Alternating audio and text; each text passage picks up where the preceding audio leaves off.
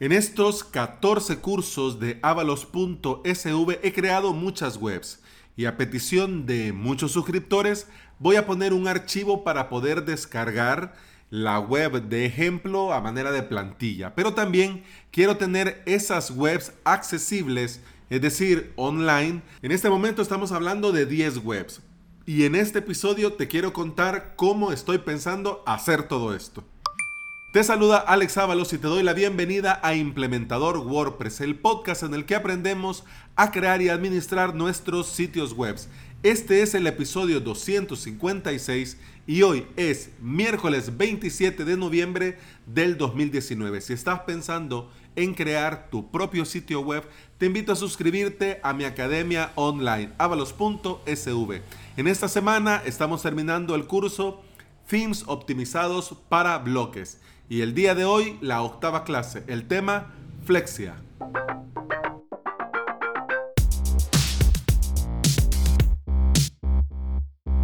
Te voy a comentar cómo es la situación. En los cursos de avalos.sv voy creando webs, voy configurando plugins, voy poniendo a punto algunos webs, ah, digamos, más temáticas como que la web de currículum o la web de marca personal. En el caso de la web de marca personal, creé tres versiones diferentes a partir de la misma, pero ya a la hora de poner los temas y configurar las plantillas, pues entonces hice tres diferentes con dos plantillas premium y con una plantilla del repositorio. Bueno, en ese caso estamos hablando de que no solamente es crear las webs, sino que cuando llevan plugins premium o llevan plantillas premium, pues las configuro y ya quedan ahí. Si bien es cierto en la intranet, por ser suscriptor puedes descargarte ya sea el plugin o ya sea la plantilla. Estas webs las he ido creando a manera de ejemplo.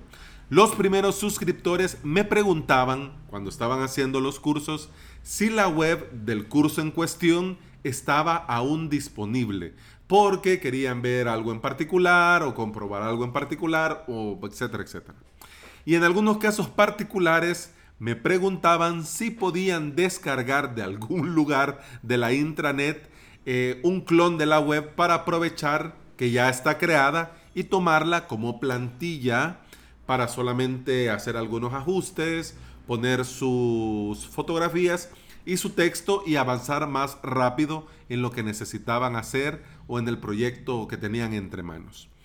Ambas ideas a mí me parecieron muy buenas ideas y te lo resumo así.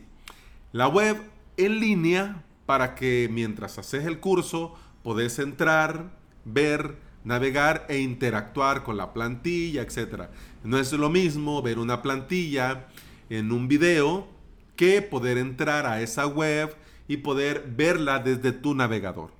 Y también la otra idea de descargar un clon de dicha web para poder utilizar como plantilla, modificarla y aprovechar para crear sitios más rápido. Ambas me parecieron ideas estupendas. El caso es que me he tardado para poner esto en marcha porque le he ido dando muchas vueltas para ver, buscar, pensar, analizar cuál es la mejor alternativa a largo plazo. Lo más sencillo, aunque no lo pareciera, era la creación del clon, con mi plugin de cabecera para hacer backups All-in-One WP Migration. Voy a plugin, exportar, archivo y me crea un archivo .wpress. Ese archivo lo agrego a las descargas de la intranet y ya está. Por ejemplo, marca personal, web de marca personal con el tema T de Themes, por ejemplo. Entonces al darle el enlace te descargaría el punto WPress. Y en caso de que un suscriptor lo necesita, obviamente solo se descarga este archivo y en su web instala el plugin gratuito del repositorio All-in-One WP Migration y solo tienen que ir a importar, importar de, luego archivo y continuar el proceso. Obviamente, al habilitar esto en la intranet, obviamente tiene que ir también el respectivo video tutorial de cómo se hace. Porque a mí no me gusta suponer nada. Eso de que, bueno, yo, yo supongo que los usuarios ya conocen este plugin. Pues a mí no. Puede ser en algunas clases que hasta me tardo más de la cuenta, pero a mí no me importa porque eso de dar por entendido o por supuesto que la gente ya sabe, pues yo no lo hago así. A mí me gusta explicarlo todo. Si ya lo sabías, pues qué bien. Y si no, pues mejor. ¿Ya? El punto es que lo que parecía más sencillo es lo que más me ha quebrado la cabeza. Las webs online. Como no pensaba en un principio tener estas webs activas, yo las creaba y al finalizar el curso lo borraba, borraba ese WordPress de mi hosting en Plesk. En ese mismo dominio creaba otra web que duraba exactamente las dos semanas que duraba el curso y así. Y así, bueno, varias que lamentablemente no las pude, no les pude crear el clon porque no me habían mencionado los suscriptores, pues se perdieron. Pero, pero bueno, vamos a comenzar con las que tenemos y de ahora en adelante, web eh, hecha, web guardada y puesto en este sitio para ver los ejemplos y para los suscriptores darles más valor, podérselo descargar desde la intranet. Mi primera opción para esto de las webs online fue crear, como ya todos lo estamos pensando, un multisite y tener todas las webs ahí. Con All-in-One WP Migration no tenés problemas a la hora de trabajar con multisite porque ellos tienen su propia extensión para multisite. Así que la descarga, eh, instalas el plugin de repositorio, pones esta extensión y funciona perfecto. Te permite eh, importar y cuando importas un archivo te pregunta, ¿querés importar a uno ya creado o querés crear uno nuevo? Pues entonces ahí pones eh, la URL del nuevo y ya te lo crea. Te recupera esa copia, ese backup de ese archivo .wpress a un nuevo sitio que vos le has dicho cuál es. En caso que ya tengas uno y querés sobreescribir con el de la copia de respaldo, le seleccionas ese y ya está. A la hora de crear los backups es más sencillo aún. Vas a exportar y te pregunta si querés exportar toda la red o si querés exportar algún sitio en particular. Chequeas, tenés ahí para chequear, chequeas toda la red o el sitio que querés clonar, copiar, exportar y te lo crea y te descarga el archivo sin ningún problema. Pero Plex también tiene una opción, quizás no la más adecuada por el consumo de espacio, pero es igual de válida y te la comento. WordPress en carpeta. Sí, desde WordPress Toolkit crear un WordPress en el dominio principal. Luego instalar una nueva web, un nuevo WordPress, pero en lugar de instalar en la raíz, usar una carpeta, algo así como mm, midominio.com barra web 1 y ya otro WordPress, midominio.com barra web 2. ¿Qué pasaría? Bueno, que en esta suscripción de Plesk se va a crear eh, una carpeta nueva con todos los archivos de ese WordPress nuevo. Y en esa suscripción de Plesk se va a crear una nueva base de datos para ese nuevo WordPress. Más o menos como las redes de WordPress multisite. Digo más o menos porque pues la idea que cada web tendrías todo, todo, pero sería una instalación individual cada una de las webs. Ventaja. Bueno, que cada web de ejemplo desde Plex se puede crear con las actualizaciones automáticas tanto del core, de los plugins, de los temas, así me ahorro tener que estar actualizando cada web. La opción de Plesk a mí me gusta mucho porque me ahorro el lío de los WordPress multisite que todos sabemos que es un mundo aparte. Y puedo activar a cada web esto de las actualizaciones automáticas y está muy bien. Pero al final me he inclinado por la opción multisite. ¿Por qué? Te lo voy a cuento pronto y rápido. Porque en resumen, si vos te pones a crear WordPress en carpetas, vas a tener eh, muchas cosas duplicadas. Por ejemplo, si ya tenés 20 webs y en estas 20 webs tenés, eh, por ejemplo, el plugin Ninja Forms, significa que tenés ese plugin 20 veces en esas 20 webs.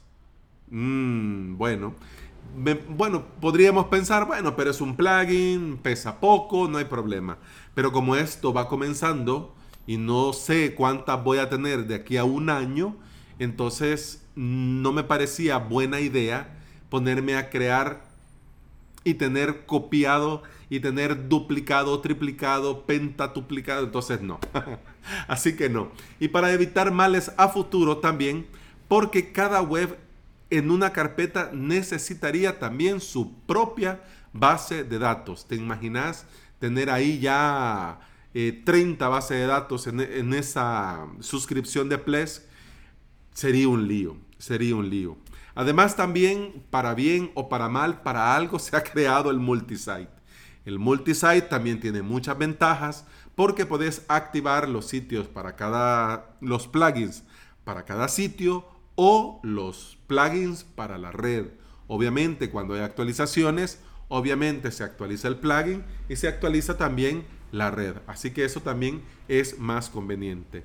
Y lo mejor de todo es que ya sea si lo haces con multisite, eh, tudominio.com barra y el nombre del sitio, es igual como quisieras el sitio principal y creas uno nuevo en una carpeta. Pero bueno, vamos. Me inclino más por la opción multisite para tener todo más ordenado, más limpio y tener lo mínimo, lo mínimo para que el espacio esté siempre optimizado. Ahora viene el punto.